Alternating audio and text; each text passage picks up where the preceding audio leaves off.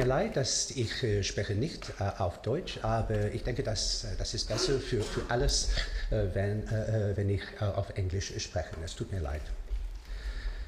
My topic is the, the changing face of war in the 20th century.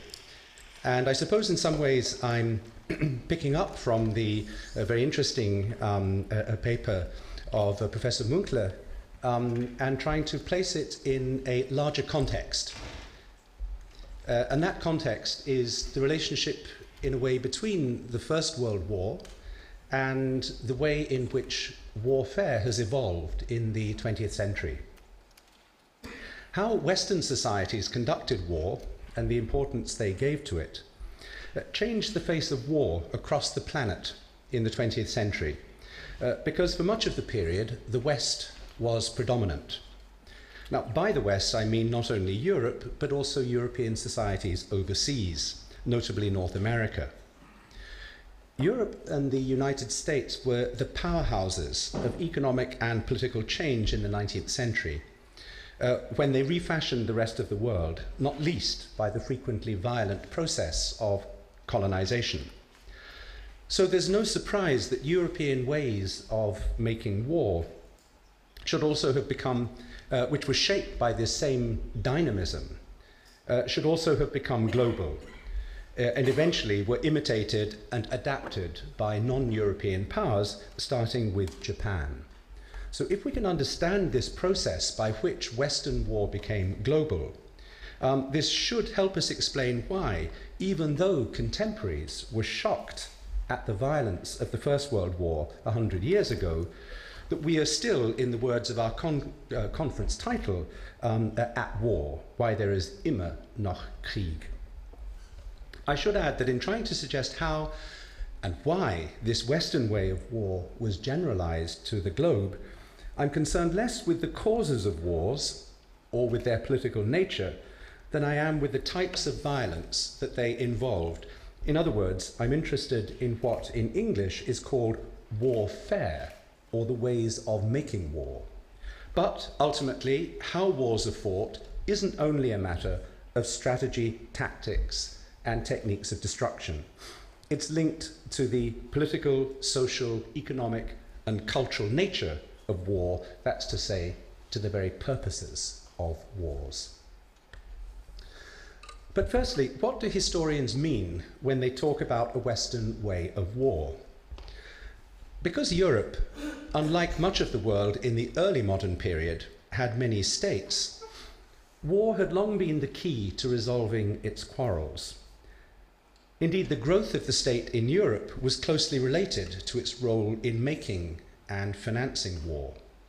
Of course, I don't mean that Europeans had any monopoly on waging war on land or at sea.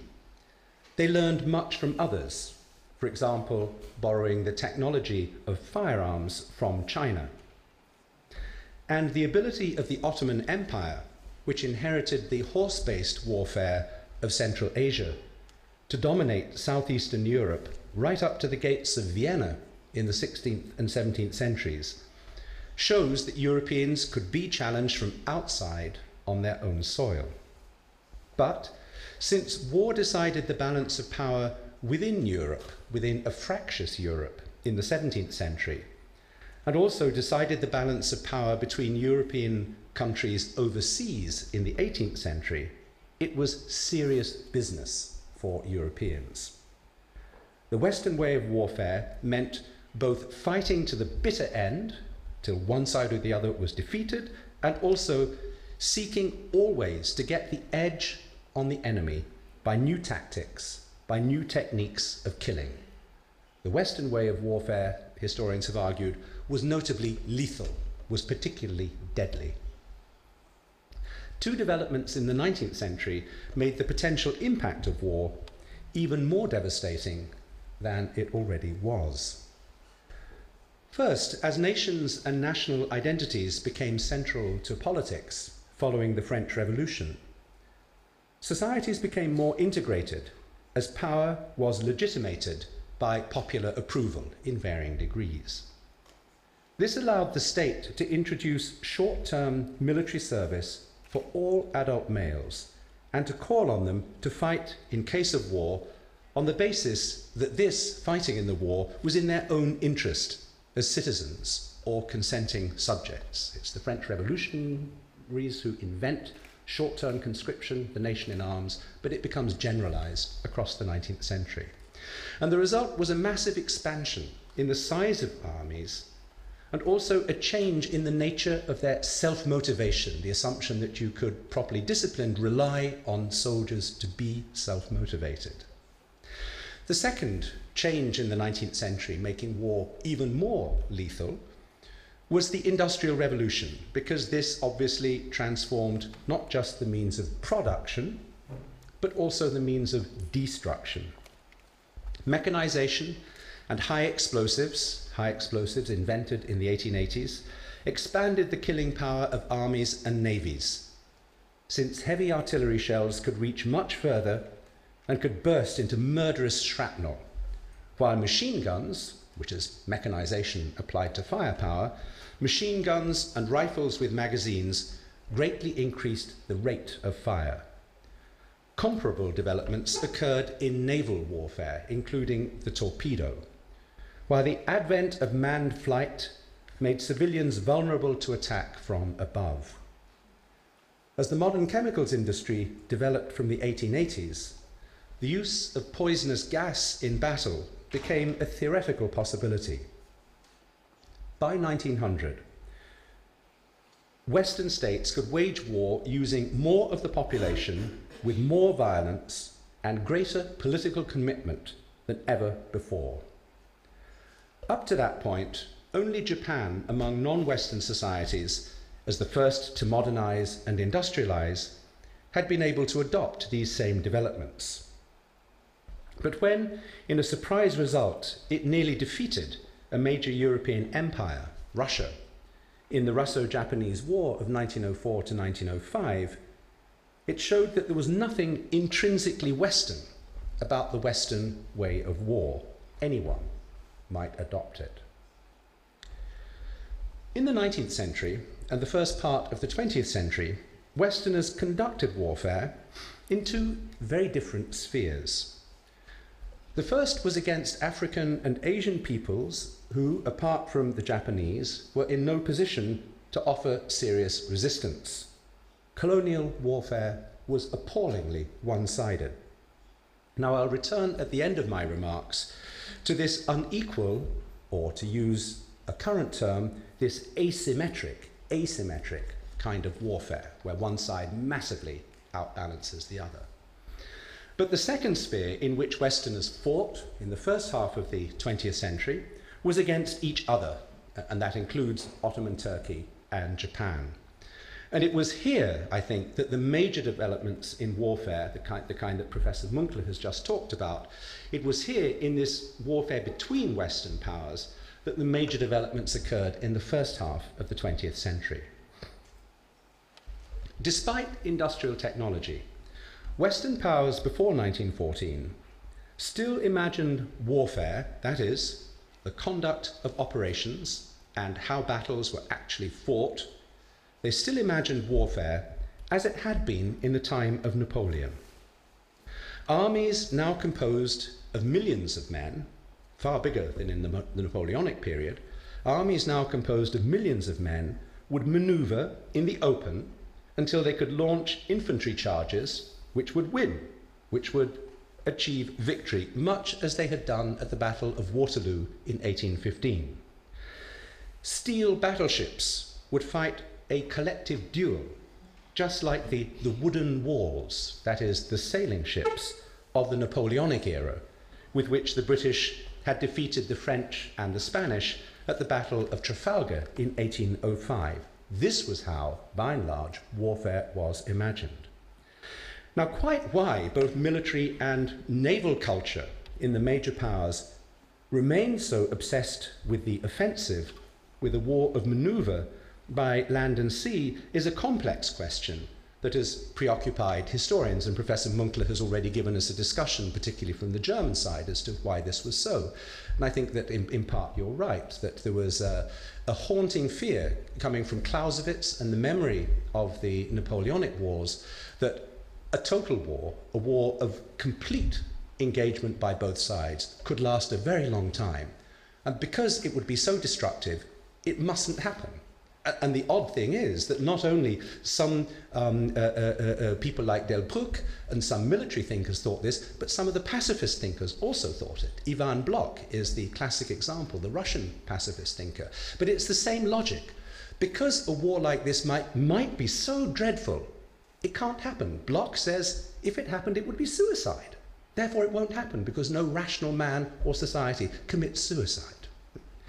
Well, whatever the reason, suffice it to say that our beliefs, and I mean our own beliefs, as well as that of military thinkers before 1914, are often rooted in the past. And people, including generals and politicians, fail to take account of basic changes in the world until they're forced to, forced by experience and by events. The First World War was one of those moments. It was the point when the transformations brought about by mass politics and industrial technology were first applied to warfare, at least in Europe. The American Civil War was an earlier case, but it was one that was largely ignored in the Old World. As a consequence, the war, the First World War, proved a bitter revelation. When mass armies in the open encountered machine guns, modern rifle fire, and high explosive artillery shells, the result was devastating. In the French army, between August and December 1914, over 300,000 men died. Over 300,000 men in five months were killed. I'm not talking about the wounded. That's to say, 20% of all French losses in the Great War were dead by Christmas 1914. And the result is not very different for the Germans. Digging trenches and going to ground was a rational response. It helped save lives. But it created a new kind of siege warfare in open country, which gave the defensive, with endless trench lines and heavy guns supplied by the nation's industry, a massive advantage. How to achieve breakthrough and restore the advantage to the attack was the key problem of the entire war. Now, I really want to underline this point. Sieges are, of course, are as old as warfare land warfare has always alternated between two poles. The first is campaigning in the field with the aim of bringing the enemy to battle and defeating him, the Cannae um, example of Hannibal that Professor Münkler referred to. The second, the other pole of land warfare, is attacking the enemy's strong points, castles, towns, encampments, in order to take them by assault or to starve them into surrender by a long siege. Naval warfare has also alternated between battles like those on land, with fleets instead of armies, and sieges in the form of naval blockade. Now, contemporaries imagined that the First World War would climax quickly in major battles on land and sea. The opposite was the case. It turned out to be a siege war, but, and this is the point I really want to underline, it turned out to be a siege war of a radically new kind. Traditional sieges did occur during the war, within the war.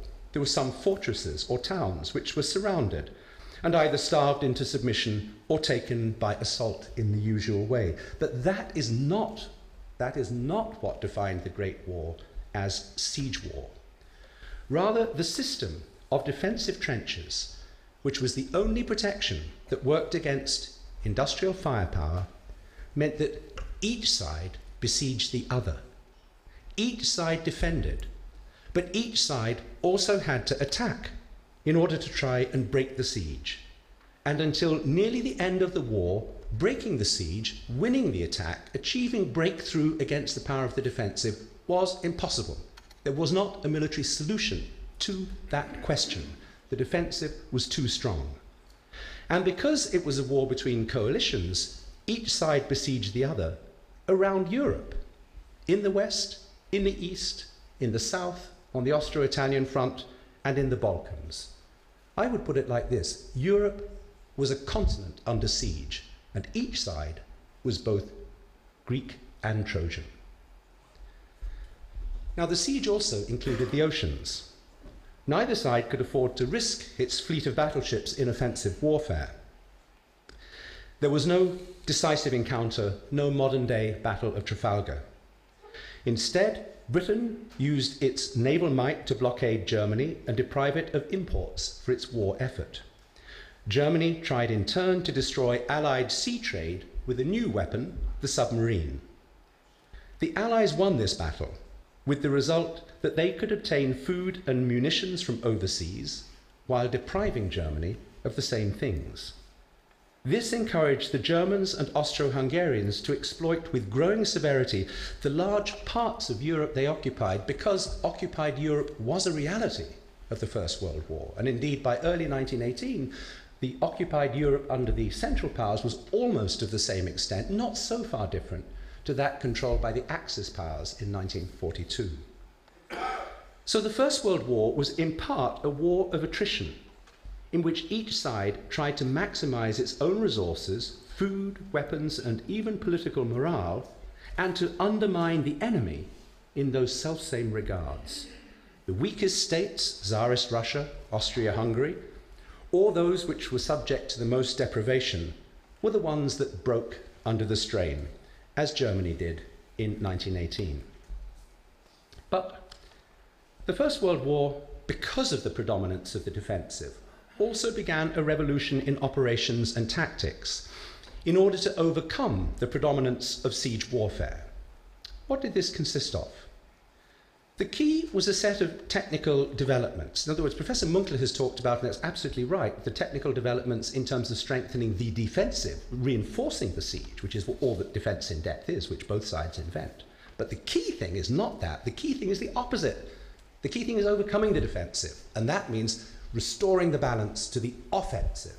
That, apart from the war of attrition, which is gradually determining the outcome, is the key thing. And I think for the Germans, the only thing that could make the difference in the end, could they actually achieve that, that breakthrough, as, as they attempt to in 1918. Now, the key to this was a set of technical developments that vastly improved the range and accuracy of heavy artillery as a weapon of attack. This included the use of the third dimension, that's to say, air power, to direct artillery from above, you spot where the enemy is and you can direct your artillery much more effectively. No less significant were the invention of the tank and the use of aircraft in battle to attack enemy positions. The tank and the aircraft simply put the internal combustion engine behind firepower. They mobilize firepower, um, they render it mobile. Together with specialized infantry units, all these elements were integrated into what we would now call combined operations and a new kind of mobile warfare began haltingly to appear in 1917 1918. Even more tentatively, air power began to carry the war to the enemy's homeland by strategic bombing. In effect, it seems to me, bombing tried to do more directly what the naval blockade and submarine war did indirectly, that's to say, deprive the enemy's population of the means to carry on the war. Uh, and this development, which some historians call a revolution in military affairs, this tilting of the balance back to the offensive, combined with the impact of attrition to bring victory for the Western Allies over Germany in 1918 at the appalling cost of more than 10 million military dead. Now, both aspects of the First World War, the effort to break the hold of the defensive and the war of attrition, spawned new forms of violence and eroded the distinction between soldiers and civilians. It's true that most of the technological developments that we use to restore the balance of advantage to the offensive, uh, the tank, uh, aircraft in battle, even the dreadful flamethrower, these things did not break, did not break the laws of war as these had been established in the Hague Convention number 4 of 1907, this, this attempt to kind of legislate on the conduct of war. But this was not true of poisonous gas, first used by the German army in Belgium in April 1915, but also being planned by the other powers. People were shocked at the time because chemical, and I think still are, because chemical, I mean, we could talk about the reasons why people find chemical warfare so distressing, but people at the time were certainly shocked because chemical weapons treated humans like pests. They dehumanized them as if they were simply to be poisoned, to be eradicated. But in a process typical of the way military violence spreads, the Allies invoked the right to self defense and the logic of reprisal in order to use the same chemical weapons in turn. In other words, by September 1915, the British are already using gas against the Germans. But because the effective, because the effective protection uh, emerged very quickly, notably gas masks, gas did not change the war. It was not a kind of wonder weapon uh, which changed the outcome. It simply made the war more miserable for everybody. As for the war of attrition, it involved the express attempt to use starvation as a weapon against enemy civilians. I'm not talking about whether the Allied blockade did starve Germany, I'm talking about the intention. And the intention certainly was to starve Germany if that was possible. The same was true of unrestricted submarine warfare, which tried to achieve the same result in relation to the British, and which also meant targeting civilian passengers on ships. Moreover, air power allowed civilians to be attacked from the first days of the war. We heard about the, the terrible bombing of Karlsruhe in June 1915, but in fact, the first bomb that I know of that was dropped was dropped by a German Taube on Paris. It kills a concierge in, in an apartment block near the Gare de l'Est, and it's on the 30th of August. Uh, 1914. So, literally, within less than a month of the war opening, the idea that you can drop bombs on completely inoffensive enemy civilians is there. Of course, the means remained limited compared to the Second World War. But destruction like that of Coventry in 1941 or Dresden in 1945 was in the imagination from the start. In 1917, the British War Cabinet saw no problem in the unlimited bombing of German civilians from the air in the fond, and as we now know from the Second World War, mistaken belief that this would break their morale. In these ways, civilians became indistinguishable from soldiers, and the same was true of how the German army used forced labour in the occupied territories. If all the population took part in the war effort, which they did with this kind of war of attrition, then everybody was also part of the enemy women, children, and uh, uh, old people. The Second World War saw the escalation of both of these aspects of the First World War combat destruction and attrition Aircrafts, tanks, and combined operations, what the Germans would call blitzkrieg warfare, restored the balance of advantage firmly to the offensive. Something similar happened in the naval sphere with the development of the aircraft carrier. This synthesized air and sea power in a new offensive unit that shaped the major battles between the Japanese and the Americans in the Pacific campaign. The same logic of finding a technical or a tactical edge, or a combination of the two, in order to deliver ever greater violence against the enemy was as strong as it had been during the First World War. But the net result was to confirm the preponderance of offensive war. Even when combat reverted to a more primitive form, as happened on the Eastern Front after Stalingrad or in some of the island battles of the Pacific, it remained a war of movement rather than the siege warfare of 1914 18. Nonetheless, as I mentioned at the beginning, what determines the nature of war is not just how it is waged, not just warfare, but also the political purposes of the conflict and the cultural assumptions that underlie it. The extreme barbarity of the Second World War on the Eastern Front and in the Pacific theatre came above all from an ideological and racial view of the enemy as less than human. This meant, amongst other things, that restraint in treatment of both soldiers and civilians let alone respect for the laws of war, simply didn't apply. In this regard, the Second World War marked a further advance, if that's the right word, on the First World War, where these tendencies to eliminate the distinction between civilians and uh, combatants were already apparent. Attrition was also an even clearer characteristic of this second global conflict than it had been of the first. It meant mobilizing the total resources of society, its economy, culture, political system, against the enemy, including massive strategic bombing and a naval blockade to try and starve the enemy out. In the end, although the Germans and Japanese both proved masters of blitzkrieg warfare, neither of them could match the economic and technological resources of Soviet Russia and, above all, of the Western Allies. With the atomic bomb, the Americans brought the war of attrition to a halt by showing that they could, at a stroke, annihilate the enemy's entire war effort, indeed, the enemy's entire population. In just 31 years, just 31 years since 1914, Western warfare had gone from infantry charges that Napoleon would have recognized to nuclear destruction. And along the way, it had obliterated the distinction between soldiers and civilians. At the most basic level, the trajectory from 1914 to 1945 that I've just described shaped how the Western way of war spread to the rest of the world in the nearly 70 years that have gone by since the Second World War ended. The capacity for a war of annihilation that took the entire enemy society as its target and projected its complete destruction was so total that, thankfully for us, it became a limiting factor. Owing once again to the logic of legitimate reprisal and the right to retaliate, just as in the use of gas, it prevented the worst happening. For once the Soviet Union gained nuclear weapons in 1949, the threat of mutually assured destruction, or MAD as it became known, ensured that the Cold War did not fulfill its potential of global immolation. In that sense, it remained cold. This meant that where the rival systems of communism and capitalism confronted each other directly in East Asia and Central Europe, it was a purely political and ideological conflict.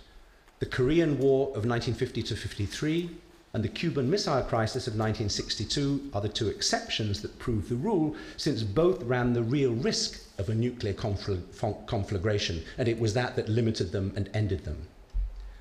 But under the umbrella of the nuclear deadlock, hot wars occurred in many parts of the globe, often fought by proxies or allies of the superpowers. And those wars had many of the features of the integrated offensive warfare that had developed from 1914 to 1945 based on tanks, aircraft, and mobile artillery, more lately, missiles. This was the conventional warfare for which the NATO and Warsaw Pact armies prepared on the basis that nuclear weapons might cancel each other out and you could still find a conventional warfare war underneath. A soldier from the Western Front in late 1918 or the Eastern Front in 1941 to 1945 would have recognized the essential nature of land battles such as those fought between Arabs and Israelis from 48 to 73 between Iraq and Iran in the 1980s, or in the first Gulf War of 1991, when the Iraqi army was driven by an international coalition from Kuwait. It should also be said that the race to get the edge on the enemy in terms of new killing techniques, so characteristic of the two world wars, drove the continued use of illegal methods, notably chemical weapons, with the use of napalm by the USA in Korea and Vietnam, or of gas by Saddam Hussein in Iraq. Yet that is only half the story of how Western warfare became global after 1945. The other half of the story requires us very briefly to go back to an alternative tradition, a different tradition of war, of which, as with conventional war, the West has no historical monopoly, though it has had distinctive variants. And I'm referring here to the war of the underdog, to terror, to armed resistance from within the civilian population. In short, to what the Spanish know as guerrilla, or the little war. The roots of warfare, of such warfare, lie far back in time, in resistance to established armies and the power of the state. However, in the 19th century, the urban insurrectionist, the guerrilla fighter, or even the individual terrorist were transformed by those same political forces stemming from the French Revolution, mass politics, nationalism, that helped transform conventional war. The guerrilla fighter now became a central character in movements of national liberation and socialist revolution. He and she became the other face of Western warfare, and as such played a part, an important part, in the revolutionary turmoil after the First World War including the Russian Civil War, and in the Second World War, when resistance movements opposed Nazi domination in Europe. After 1945, the massive reversal of relations between Europe and the rest of the world, which took place through decolonization, often involved war. European powers no longer enjoyed the total dominance over colonized people that they had in the 19th century, that earlier form of asymmetric warfare that I mentioned at the beginning. The ideologies of the West were transplanted to the colonies. They combined with local traditions and local anger at colonial domination to produce powerful movements for decolonization and these usually proved a match for Western superiority in conventional warfare. By using terror, insurrection, and guerrilla tactics, national liberation movements could triumph over the colonial powers. Sometimes they acquired conventional forces as well, as in Vietnam. Almost always, in this new form of asymmetrical warfare, the underdogs paid a human price for their victory, and a higher human price than their Western opponents did for their defeat. Yet their ability to mobilize cultural and political beliefs behind a low level war of attrition meant that they usually won in the end. It was a costly lesson learned by both superpowers, the USA in Vietnam and the Soviet Union in Afghanistan. Let me conclude. the changing face of war in the 20th century reflects this generalization of Western warfare to the globe. We still see conventional conflicts whose outcome is related to the dominance of the offensive re established in the Second World War. Good examples are the First Gulf War and the Anglo American invasion of Iraq in 2003. Yet more pervasive has been irregular warfare, against which, just as during the wars of decolonization, those under attack use counterinsurgency measures, including undercover operations and torture. Moreover, the cutting edge of new military technology is now applied as much to irregular war as to conventional war. Satellite surveillance, drones, and laser guided weaponry are used against the elusive guerrilla and terrorist. Above all, the genie of nuclear annihilation, frozen by the Cold War, may yet be thawed out by some rogue element that does not understand the logic of MAD, of mutually assured destruction, or rather, who understands it too well. We live in a world in which the Western way of war has become truly global, and whether active or latent, is now embedded in how we relate to our fellow human beings. Thank you.